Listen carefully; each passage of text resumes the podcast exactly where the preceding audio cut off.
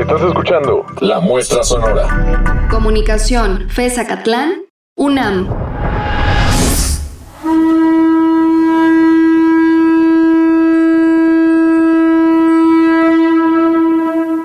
Buenas tardes amigos Radio Escuchas, mi nombre es Edgar Pichardo.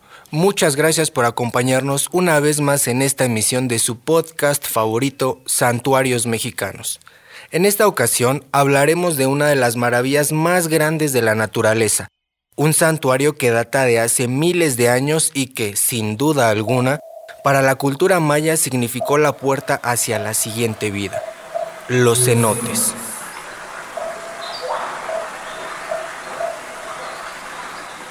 La palabra cenote deriva de la palabra maya ot o ditznot, que significa abismo, hondo o profundidad, aunque también es aceptada la definición enorme agujero lleno de agua. En un principio, los españoles no podían pronunciar esta palabra. Con el paso del tiempo, la palabra fue adaptada al castellano para finalmente ser llamados cenotes. México es uno de los países con mayor número de cenotes y cuevas mayas, principalmente en la península de Yucatán.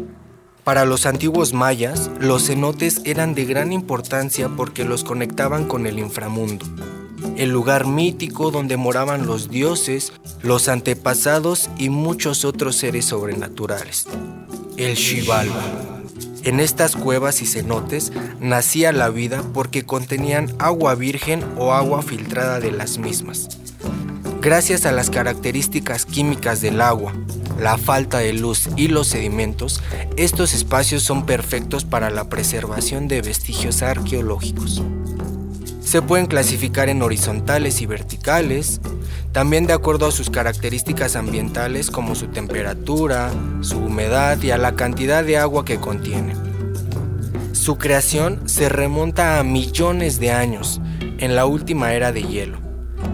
El nivel del mar descendió y dejó la barrera de coral expuesta, misma que con el paso del tiempo se convirtió en suelo fértil para que creciera vegetación y finalmente surgiera la selva tropical.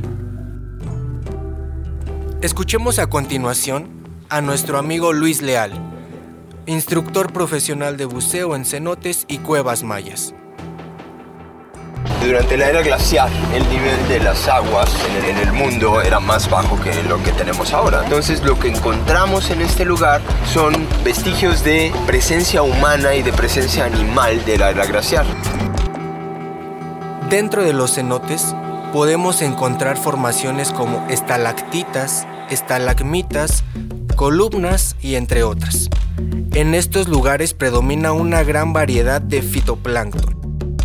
La fauna y flora de un cenote es tan única como los mismos, ya que dentro de estas maravillas hay especies de plantas y animales que dan la vista de un verdadero oasis. Otros ejemplares que tienen su hogar en los alrededores de los cenotes son las tortugas, iguanas, ranas y mariposas. También anidan en sus paredes golondrinas y pájaros to, mejor conocidos como ave de los cenotes. Este se distingue por tener una larga cola en forma de péndulo y por el color de su plumaje de tonalidades verdes y azules. Los mayas creían que si querías llegar a uno, tenías que seguir su canto. Acceder a un cenote es una aventura sin igual. Muchos de ellos se encuentran escondidos entre la selva y son accesibles únicamente por pequeñas ventanas u hoyos. En ocasiones, el nivel del agua puede estar varios metros bajo la superficie como ocurre en los alrededores de Chichen Itza. De los cenotes que se ubican en la península de Yucatán, muchos de ellos forman parte de redes de ríos subterráneos de gran belleza y extensión, como Dos Ojos, Sac Actun u Oxbelja. Además de ser fuente de agua, para numerosas comunidades son sitios de recreo que se están popularizando por su belleza única.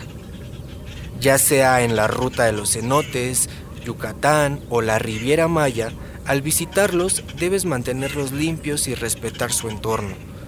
A la entrada de la gran mayoría de los cenotes en la península de Yucatán encontrarás ciertas reglas básicas para mantener en óptimo estado estos lugares.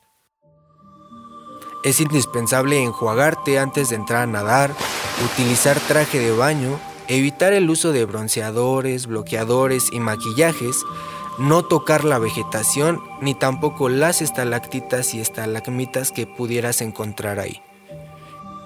Ayudar a la conservación de su ecosistema es tarea de todos.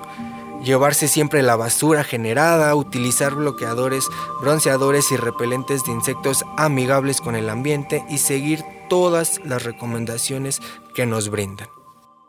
Los cenotes por su edad pueden ser clasificados en cenotes de caverna, cenotes semiabiertos o cenotes abiertos. Los cenotes de caverna son los más jóvenes y los más enigmáticos, ya que su espejo de agua aún se encuentra en el interior de una caverna. Por eso los mayas los elegían como escenario para algunas de sus ceremonias. Los semiabiertos son de mediana edad, pues aunque no son tan antiguos como para que queden totalmente expuestos, una parte de ellos ya quedó a la intemperie. Y los cenotes abiertos son los más viejos, ya que con el paso del tiempo, que son millones de años, el techo que los cubría cede y se desploma, dejándolos a la intemperie. Los cenotes, para la cultura maya desde la era prehispánica, han sido símbolo de dualidad, ya que representaban la vida y la muerte. Como ya mencionamos con anterioridad, al ser la península de Yucatán de un suelo de piedra caliza muy porosa, la existencia de lagos o lagunas ha sido casi imposible en esta zona. Por lo tanto, la fuente de agua han sido los cenotes. Es por ello que las antiguas ciudades mayas se asentaron en sus cercanías, y el control de los mismos afianzaba el poder de los gobernantes y sus grandes urbes mayas. También creían que los dioses de la lluvia habitaban en los cenotes. Es por eso que con el buceo arqueológico se han encontrado varios elementos rituales en diversas cavernas inundadas de la zona. Amigos, pues ya lo saben, mi nombre es Edgar Pichardo. Si ustedes tienen la oportunidad de viajar y conocer uno de estos espectaculares cenotes, no duden en hacerlo. Es una experiencia única y que solo se puede vivir aquí en nuestro hermoso México. Agradecemos a Canal 22 y a Canal 11 por toda la información proporcionada y por los audios tomados para este podcast. Nos despedimos con unas maravillosas palabras de Manuel Lascano buzo y fotógrafo profesional de Canal 22. Hasta pronto. A lo lejos descubro los rayos del sol que iluminan intensamente la caverna.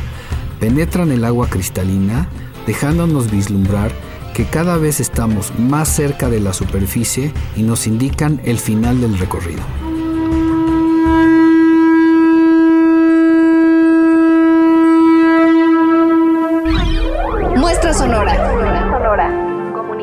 Comunicación. Comunicación. FESA Catlán. UNAM.